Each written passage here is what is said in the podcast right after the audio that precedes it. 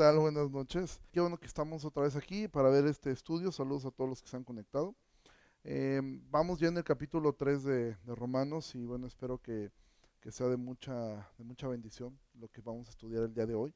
Eh, vamos a prácticamente a, llegar hasta la mitad de lo que tiene que ver con nuestro estudio de, Romanos. Hoy vamos a, a, ver este capítulo que es donde terminamos la parte de la exposición de, de, Pablo respecto a la culpabilidad del hombre, todo lo que es la culpabilidad que él ha estado exponiendo plenamente desde el capítulo 1, cuando él presenta su resumen y después va, eh, hacemos un pequeño brevario de esta primera parte.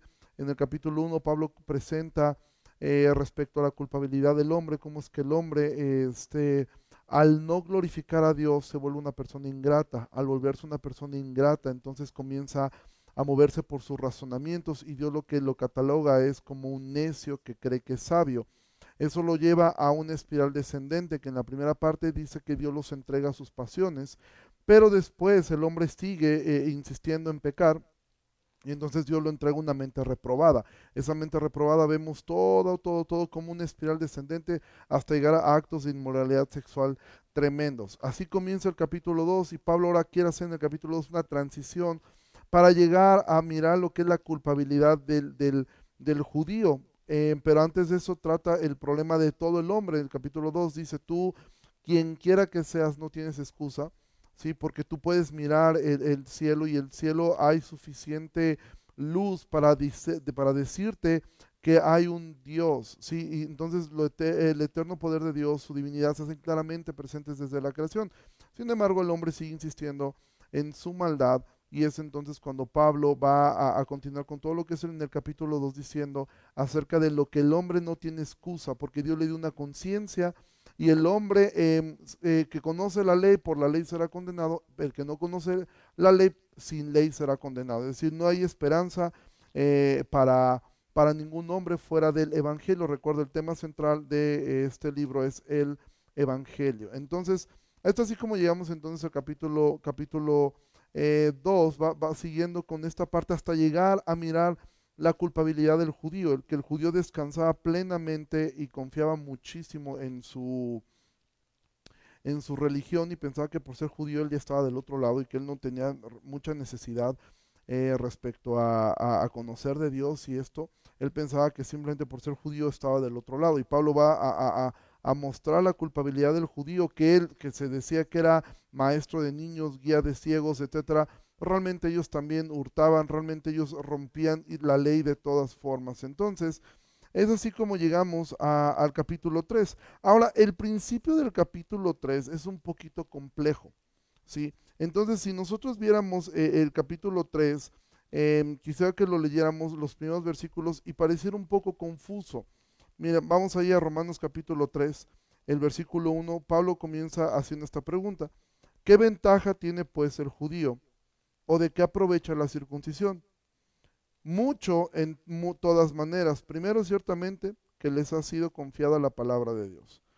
Después va a continuar con otras preguntas. Ahora, toda esta, esta parte, hasta el versículo 8, es un poco compleja si la queremos mirar em, así como está yo voy a usar una forma que ah, cuando yo estudiaba alguna vez, estas, de, esas buenas lecciones que, que tuve de niño, cuando estudiaba el libro de Romanos, y un maestro, eh, cuando yo adolescente, alguien que nos enseñó alguna vez el libro de Romanos, cuando llegamos a esta parte que es un poco confusa, porque primero Pablo va a decir, ¿hay alguna ventaja en ser judío? No hay ninguna ventaja, y dice, no, claro que sí la hay, y es como que dice una cosa, después se desdice y todo.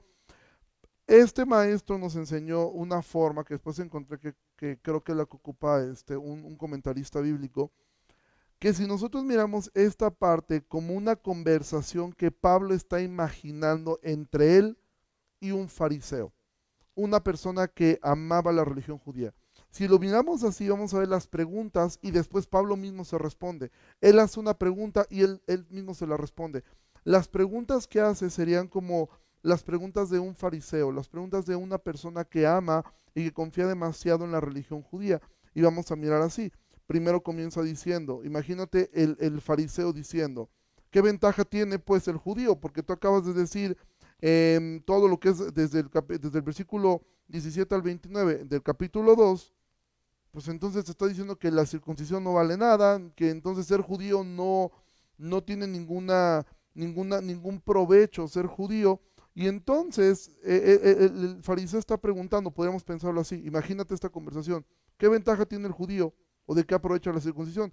Pablo responde, versículo 2, mucho en todas maneras. Primero, ciertamente que les ha sido confiada la palabra de Dios. Entonces, Pablo dice, no, por supuesto que sí hay muchas cosas eh, buenas en ser judío, que, que a ustedes les fue dada la ley, que ustedes conocen em, al Dios, conocen del Dios verdadero, conocen acerca de, del Dios verdadero, conocen acerca de, de los patriarcas, conocen de las promesas, conocen de los pactos, entonces sí, sí hay una ventaja en ese sentido. Recuerda, yo quiero que nosotros lo veamos de una forma práctica. Es como si alguien otra pregunta, bueno, entonces, ¿qué ventaja tiene ir a la iglesia? Ninguna, si todos, uno, si todos son una bola de hipócritas. No, si hay una ventaja en el sentido de que por lo menos puedes estar expuesto a la luz constantemente. Puedes estar escuchando la palabra de Dios, puedes estar recibiendo la palabra de Dios. Entonces, sí, si hay una, Pablo dice, sí, si hay una ventaja, sí, porque les fue confiada a los judíos la palabra de Dios. Pero nuevamente el fariseo, imagínate al fariseo, entonces responde el versículo 3, vuelve a preguntar y dice, pues qué, si algunos de ellos han sido incrédulos, algunos judíos, su incredulidad habrá hecho nula la fidelidad de Dios, ¿sí? Es decir, ahora el fariseo pregunta, entonces, debido a que algunos no hemos creído a este evangelio que tú predicas, Pablo, quiere decir que entonces Dios ha hecho nulas sus promesas con nosotros. Y aquí es donde yo me podría meter en asuntos de escatología, pero no lo voy a hacer. Eh, voy a, tratar de ser muy respetuoso, muy objetivo eh, respecto a esto, porque bueno, Pablo no se mete en esta parte. O sea, a fin de cuentas, Dios es claro que escogió a Israel como su pueblo, ¿sí? Eh, pero Pablo va a dar una respuesta a esta, a esta pregunta. Versículo 4, Pablo va a decir, de ninguna manera antes bien sea Dios veraz y todo hombre mentiroso, como está escrito, para que seas justificado en tus palabras y venzas cuando fueres juzgado. Entonces, Pablo lo que está diciendo, yo no me voy a meter en asuntos de, escatología, por ejemplo, yo que soy premilenial, yo sí creo que Dios em, pues va a cumplir ciertas promesas que, que hizo a Israel. Pero Pablo no se mete en ese punto, Pablo no se va a meter en eso, simplemente va a decir de ninguna manera antes sea Dios veraz y todo hombre mentiroso. Si Pablo lo que está diciendo es que eh, Dios tiene el poder y la capacidad de que lo que él hace es justo, ¿sí? Y que si él hubiera decidido romper todo pacto con Israel, él seguiría siendo justo, ¿sí? Pablo lo que está diciendo, esto no es así. Y entonces, eh, versículo 5, nuevamente el fariseo, imagínate al fariseo preguntándole a Pablo, ok, y si nuestra injusticia, versículo 5, y si nuestra injusticia hace resaltar la justicia de Dios, ¿qué diremos? ¿Será injusto Dios que dé el castigo? Y Pablo mismo dice, hablo como hombre. Ahora, esto paréntesis de hablo como hombre, es una manera de decir, Pablo, esto es lo más carnal que puedo, que puedo, que he escuchado. Seguramente este tipo de preguntas, este tipo de confrontaciones son las que Pablo escuchaba constantemente. Ese tipo de justificaciones absurdas eran las que Pablo Pablo eh, eh, enfrentaba. Entonces, haz que el fariseo le está preguntando si nuestra injusticia se resalta la justicia de Dios, porque obviamente, ¿dónde brilla? ¿Cómo tú puedes conocer que un policía está haciendo bien su trabajo? Piénsalo así. ¿Cómo podrías tú saber que un policía hace bien su trabajo? Bueno, cuando atrapa a muchos criminales. Entonces, es como si el criminal dijera, mira, gracias a nosotros, ustedes los policías tienen buena fama, porque gracias a que nosotros hacemos muchas cosas malas, ustedes tienen la oportunidad de brillar y de hacer mostrar que, son buenos está haciendo estrategias, que son buenos capturando ladrones. Y de alguna manera es como si el fariseo dijera, bueno, el hecho de que nosotros hagamos las cosas mal, eso no entonces hace que, pues, que la justicia de Dios brille, ¿sí? Y entonces Pablo responde en el versículo 6, en ninguna manera, de otro modo, ¿cómo juzgaría Dios al mundo? Mira, Pablo considera este argumento tan absurdo sea, tan absurdo de pensar, bueno, entonces de alguna manera mi favor le hace, mi pecado le hace un favor a Dios. O sea, gracias a que yo peco, yo le estoy dando la oportunidad a Dios de demostrar que Él es bondadoso, que Él es amoroso y que Él es perdonador. O sea, yo le estoy dando la oportunidad a Dios de demostrar su justicia, de demostrar su amor, de demostrar eh, eh, sus atributos benignos hacia el hombre. Pablo ni siquiera toma tiempo en responder algo tan absurdo. Pablo dice, en ninguna manera. O sea, eso no puede ser así. Porque si no, si Dios fuera injusto, pues entonces ¿cómo va a juzgar Dios al mundo? O sea, Pablo no toma un tiempo para, para, para, para responder eso. Pero nuevamente el fariseo vuelve a preguntar, versículo 7. Pero por si mi mentira, la verdad de Dios abundó para su gloria, ¿por qué aún soy juzgado como pecador? Es decir, si mi mentira hizo que su gloria se mostrase, ¿por qué entonces soy juzgado como pecador? O ¿por qué Dios entonces me inculpa? Realmente Dios debería estar agradecido conmigo de que soy pecador, porque entonces le di la oportunidad de poder mostrar su gracia. Y entonces Pablo responde, versículo 8. ¿Y por qué no decir, como se nos calumnia y como algunos cuya condenación es justa afirman que nosotros decimos, hagamos males para que vengan bienes? ¿Sí? O sea, entonces Pablo está diciendo, de alguna forma es, yo sé que esta es una acusación que ustedes los judíos tienen contra nosotros. ¿Por qué? Porque los judíos ellos e, era una de las acusaciones que tenían contra los cristianos. Como los cristianos ya no, em, ya no, ya no miraban, no, no observaban la ley, sobre todo la, parte ceremonial tan cercano, por ejemplo, ya para ellos ya circuncidarse, para muchos de ellos ya no era importante. El guardar el sábado como los fariseos lo guardaban ya no era importante. Y esto entonces, ¿qué produce? Que ellos decían, es que estos hombres como creen en, el principio de la gracia, entonces ellos de alguna manera quieren que la gracia abunde a través de estar pecando constantemente. ¿sí? Por eso es que un fariseo podría decir, pues obvio no, entonces hagamos males para que vengan bienes. Sí, porque donde sobreabundó el pecado, sobreabundó la gracia. Entonces, para que sobreabunde la gracia, pues hay que hacer que sobreabunde el pecado, para que entonces florezca la gracia. ¿sí? Pablo lo que está diciendo es, yo lo que puedo responder respecto a esto es que los que piensan de esa manera están condenados.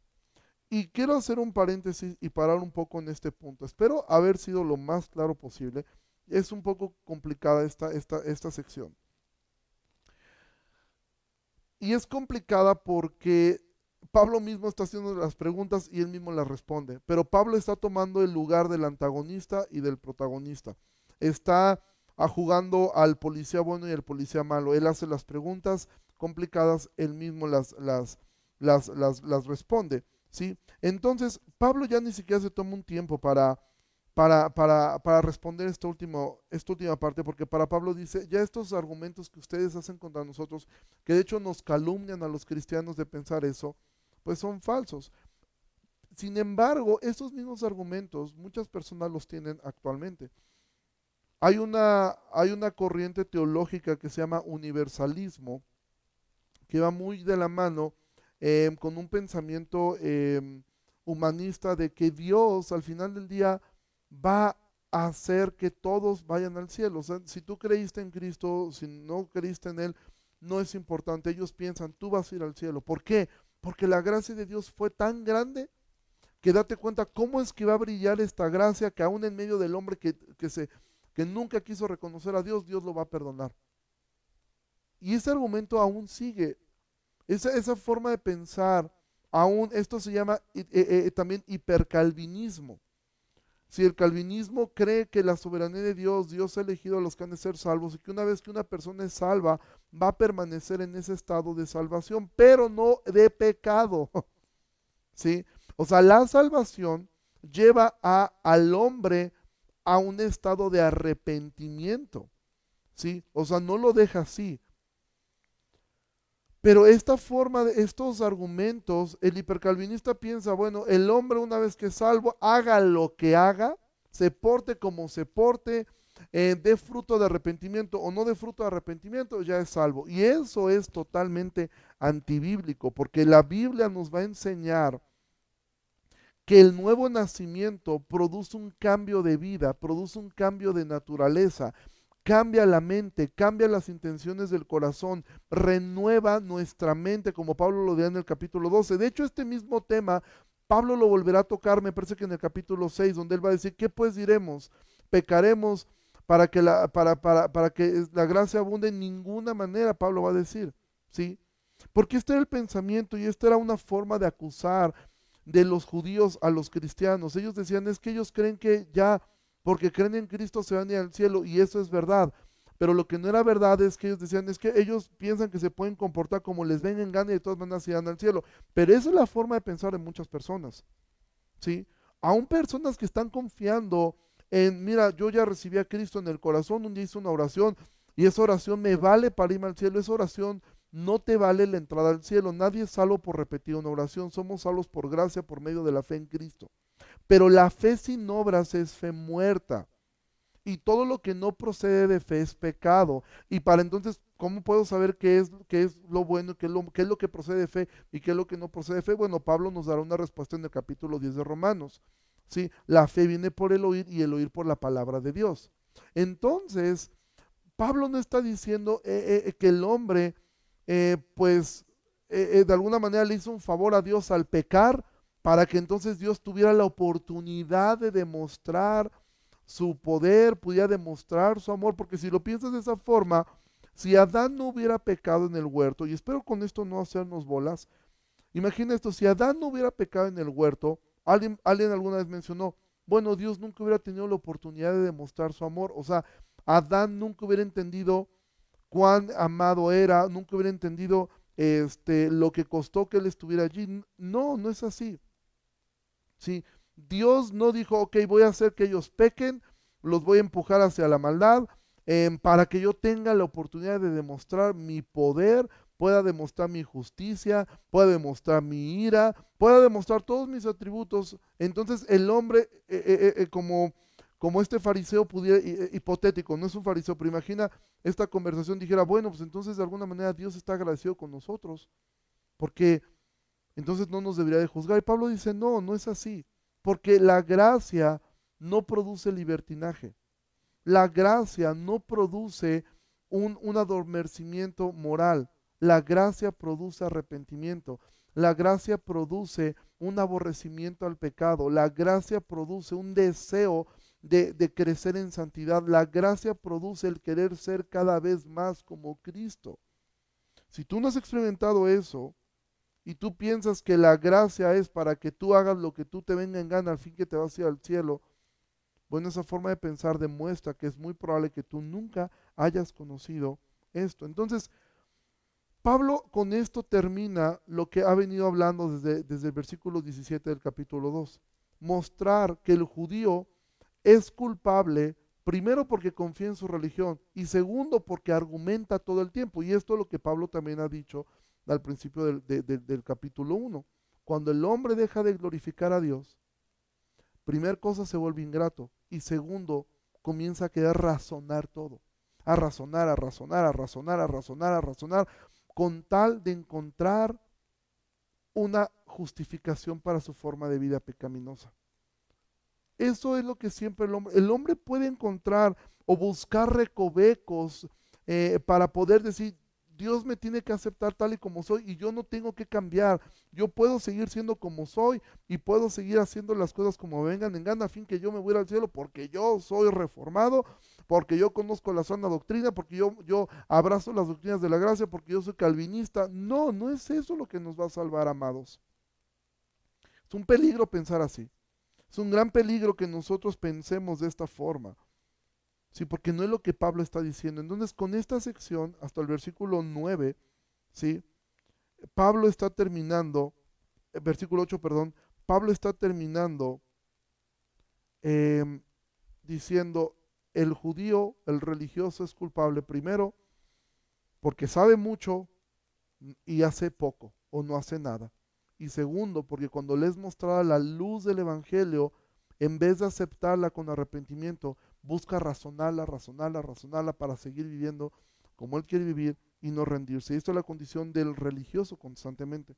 Y entonces, él va a llegar ahora al versículo 9 y va a decir esto. ¿Qué pues? Somos mejores que ellos, es decir, vuelve a su audiencia romana, porque recuerda, Cuando eh, Pablo está hablando desde el capítulo, eh, al, final del capítulo, ah, perdón, al principio del capítulo 1 de los gentiles, probablemente los judíos decían, amén, amén, sí es cierto, los gentiles así son. Probablemente cuando empezaron a escuchar de los judíos, los, los gentiles decían, amén, así son los judíos, son bien hipócritas. Pero Pablo entonces va a llegar al versículo 9 y va a decir, ¿qué pues? ¿Somos mejores que ellos? Y esta sería una pregunta para ti y para mí. ¿Somos mejores que alguien nosotros? En ninguna manera, pues ya hemos acusado a judíos y a gentiles que todos están bajo pecado. Si Pablo no hizo esto para ver quién es más malo, y esa es una tendencia de nosotros. Nosotros siempre queremos encontrar uno más malo que nosotros. ¿Por qué queremos encontrar gente más mala que nosotros?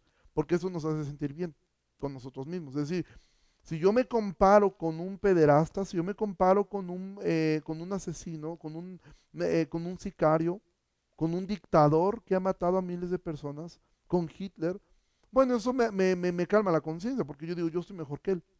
Yo no he llegado a esos extremos y yo, en definitiva, yo soy mejor que él. Entonces, si alguien tuviera una oportunidad para ir al cielo, pues sería yo. Nunca tendemos a compararnos con gente mejor que nosotros. Siempre tendemos a compararnos con personas que a nuestros ojos son más malas. Y entonces Pablo dice, bueno, somos mejores que ellos en ninguna manera. Yo ya lo que acabo de hacer es acusar, y ve la palabra que ocupa, acusar a judíos y a gentiles. ¿Y quiénes son los judíos? El pueblo de Israel. ¿Quiénes son los gentiles? El resto del mundo. Pablo dice que todos están bajo pecado, absolutamente todos. Tú que escuchas esto, yo que estoy sentado aquí, las personas que están aquí ahora mismo conmigo, todos estamos bajo pecado. Entonces, de alguna manera es como si el fariseo estuviera diciendo, ok, pues tú estás diciendo que nosotros somos mejores que estos gentiles, ¿sí? O los judíos dirían, nosotros somos mejores que los, que los judíos. Y Pablo está diciendo, no, ¿sí? O sea, Pablo ha mostrado que los paganos están perdidos porque no, no conocen a Dios, pero también están demostrando los moralistas están perdidos también. Porque creen que su moral, creen que su religión los va a salvar. Entonces Pablo lo que está diciendo es, visto ahora en, e, en nuestro, a nuestro contexto, él lo que está diciendo es, si tú eres un ateo, un agnóstico o alguien que no cree en Dios, estás perdido. Si tú eres una persona eh, eh, moralmente correcta, dices yo no fumo, no tomo, no hago nada malo, pero tú no has puesto tu confianza en Cristo, no has aceptado que tú eres pecador también, tú estás perdido. Y si tú eres un religioso que dices, yo voy a la iglesia, yo hago todo, mm, tengo una fama externa de ser muy bueno, aunque por dentro, cuando nadie me ve, soy un perverso, tú también estás perdido. Pablo dice, todos están perdidos. ¿Sí? Versículo 9, ¿qué pues? ¿Somos mejores que ellos? En ninguna manera pues ya hemos acusado a judíos y a gentiles de que todos están bajo pecado. Y entonces Pablo va a decir, ok, ahí les va el diagnóstico de toda la humanidad. Y a partir de ahora quiero que leas y escuches esto, tomando, esto eres tú, esto soy yo.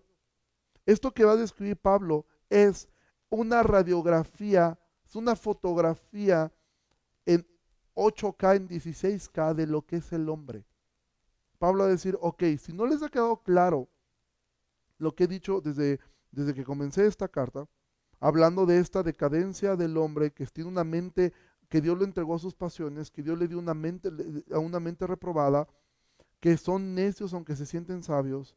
Si no les ha quedado claro eso, que no tienen excusa porque Dios les dio una conciencia, si no les ha quedado claro esto, si no les ha quedado claro que el judío no es mejor que nadie porque él piensa que es guía de otros, pero en, en, en el fondo es igual de perverso, si no les ha quedado claro que Dios no nos debe nada, que eh, no, podemos pensar, bueno, gracias a nuestro pecado Dios puede mostrar su gloria. Si no les ha quedado claro nada de eso, y por ahí alguno todavía sigue pensando que es bueno, o tú sigues pensando que tu abuelita es buena porque ya está grande, o tú sigues pensando que ese tío que es muy buena onda con la familia es bueno, si tú sigues pensando esto, bueno, Pablo ahora va a dar una radiografía de todos los seres humanos, porque velo cómo terminó el versículo 9 que todos están bajo pecado, como está escrito, no hay justo ni aún Uno, no existe un solo justo en todo el mundo. No existe. No ha habido, no habrá. Versículo 11, no hay quien entienda. Nadie puede entender lo que Pablo está diciendo. Nadie puede entenderlo. Nadie. Por ahí alguna vez este, eh, el pastor MacArthur, eh, enseñando en una, en, una universidad, comenzó a decir a un grupo de filósofos, eh, estudiantes de filosofía, comenzó a decirles, ustedes van a escuchar algo que no van a entender. De antemano voy a hablarles algo que ustedes no pueden entender, que un niño puede entender, pero ustedes no pueden. Hasta que paró uno enojado y le dijo, ¿quién se cree usted para decirnos a nosotros que estudiamos filosofía en Harvard que no podemos entender algo que sí puede entender un niño? Y entonces él comenzó a, a, poder explicarles el Evangelio, porque Pablo está diciendo, no hay quien entienda, nadie puede entender lo que estoy hablando, ¿sí? ¿Por qué? Porque no hay quien busca a Dios. Imagina los judíos cuando escucharon eso. Ellos decían, nosotros sí buscamos a Dios. Y Pablo dice, no, ustedes no buscan a Dios. No hay una sola persona que busque a Dios. Es mentira creer que alguien puede buscar a Dios. No, nadie es bueno, no hay quien entienda, no hay quien busque a Dios. Versículo 12, todos, todos, y ve, las palabras que Pablo ocupa. Pablo ocupa palabras totales, totalitarias, no dice algunos o la mayoría o unos pocos. Todos se desviaron, todos. Absolutamente toda la humanidad se desvió. A una se hicieron inútiles. Te lo traduzco al español. A una todos no servimos para nada, porque es que es un inútil, alguien que no sirve para nada.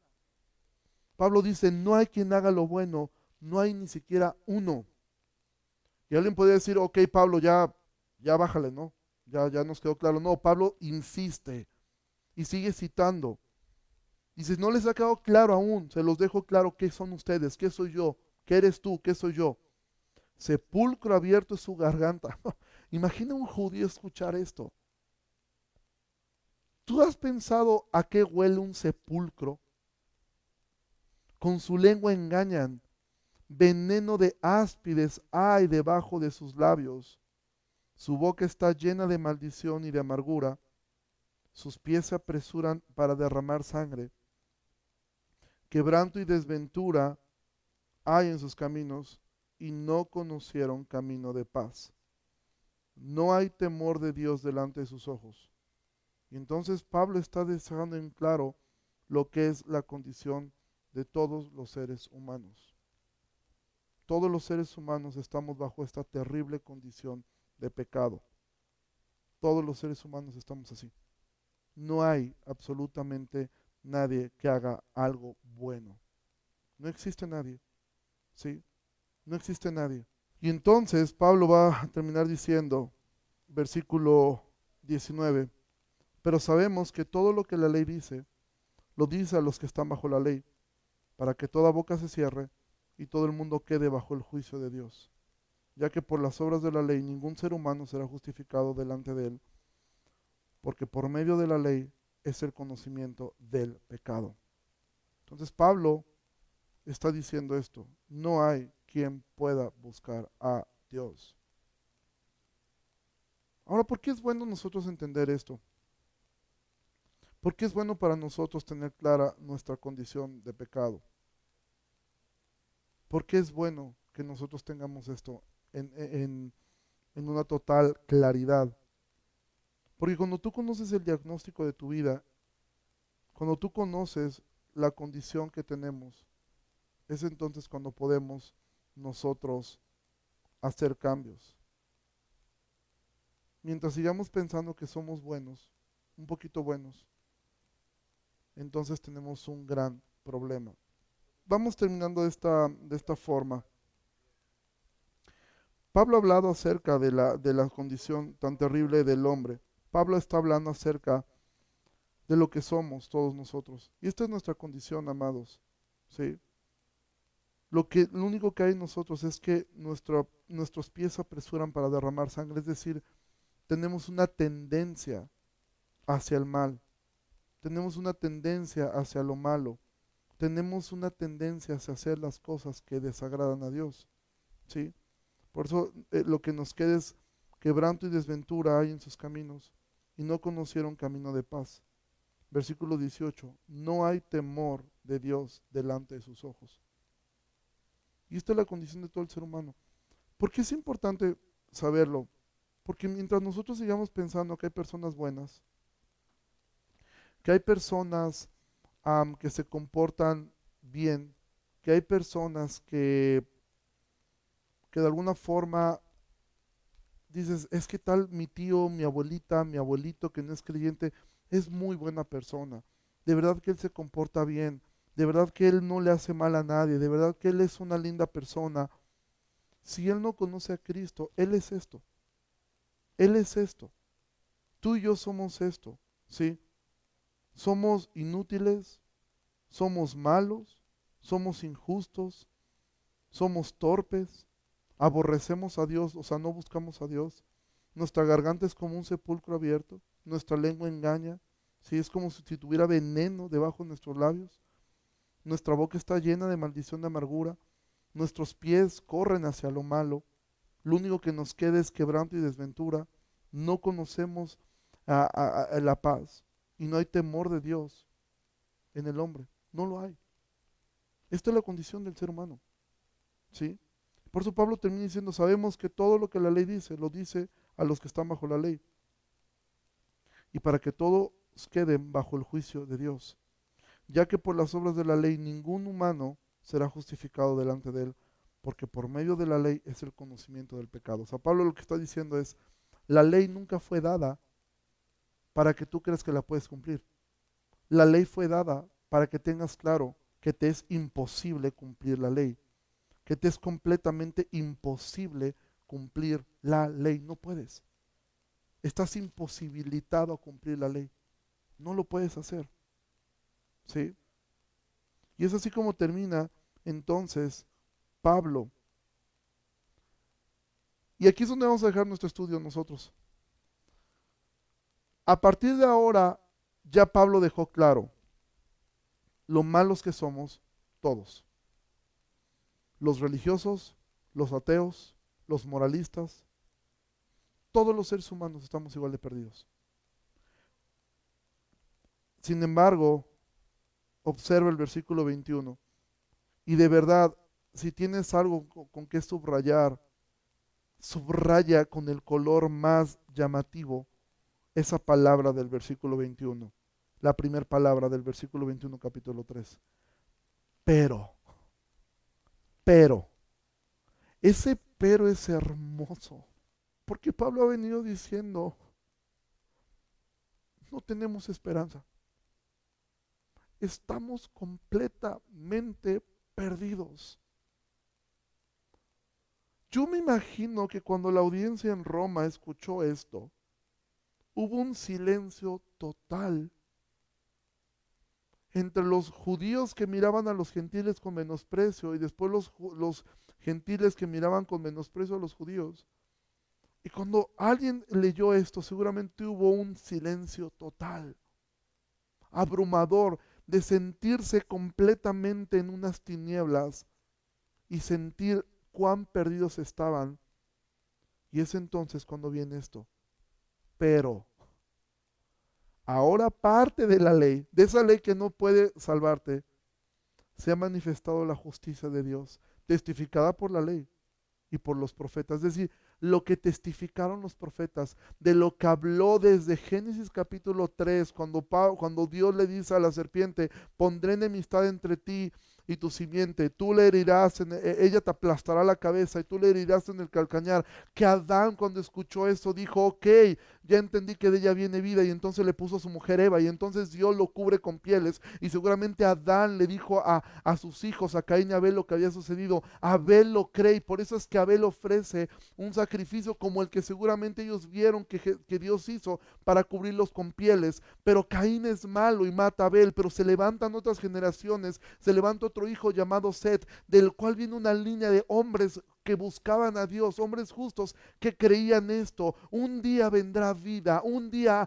de la simiente de la mujer alguien aplastará la cabeza. Y ahí ves a Noé, y ahí ves a, hombres justos, ahí ves hasta llegar a Abraham, alguien que escucha y que cree y le cree a Dios. Y él por eso le dice a Isaac, porque Dios le promete a Abraham, Abraham, de tu hijo vendrá una descendencia y cuando lo va a sacrificar él dice, Dios se proveerá cordero para el sacrificio. Él creía, vendrá un Salvador, Isaac lo cree, Jacob lo cree, porque Jacob al final le da una profecía a sus hijos y a Judá le dice, de ti vendrá. Y después viene Moisés y viene una persona que libera a, a los judíos de Egipto y él con todo lo que él hacía, él entendía, esto es una sombra de lo que ha de venir y la revelación progresiva viene creciendo, viene creciendo hasta llegar a David. David va entendiendo en los salmos mesiánicos lo que va a venir. Después vienen los profetas que de plano ellos claramente dicen, vendrá un, Mesías que nacerá en Belén.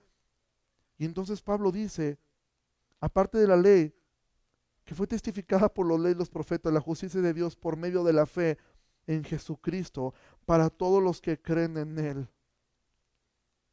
Y entonces después de abrumar al hombre, y hacerlo saber su condición de pecado tan terrible y su incapacidad para escapar de él. Les dice, pero, aparte de la ley, recuerden, nos han hablado de un Salvador. Y ahora he expuesto mi evangelio primero con las malas noticias, pero ahora vienen las buenas noticias.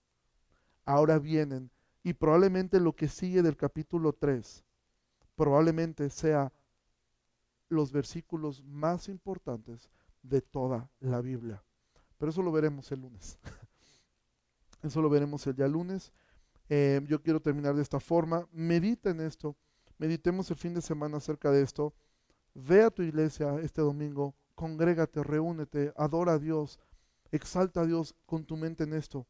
Yo estaba perdido y sin esperanza. Como dice eh, ese viejo himno, sublime gracia del Señor que a un infeliz salvó. Yo era ciego, más ahora mis ojos pueden ver.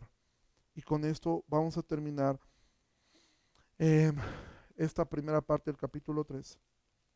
Y entiende, si tú confías en cualquier obra tuya, tú estás perdido. Pero si tu confianza está puesta en Cristo, reconociendo que eres más perverso de lo que te puedes imaginar. Pero así como es, pero tu pecado es grande, pero nuestro Salvador es gigante. Y eso es lo que nos da la fuerza y nos da el ánimo para nosotros seguir confiando en Él. Bueno, eh, amados, yo les bendiga mucho. este, saludos a toda la gente que está conectada. Eh, espero que, que esto haya sido de enseñanza y de mucha bendición para sus vidas. Y pues nos vemos la siguiente semana. Dios les bendiga. Bye.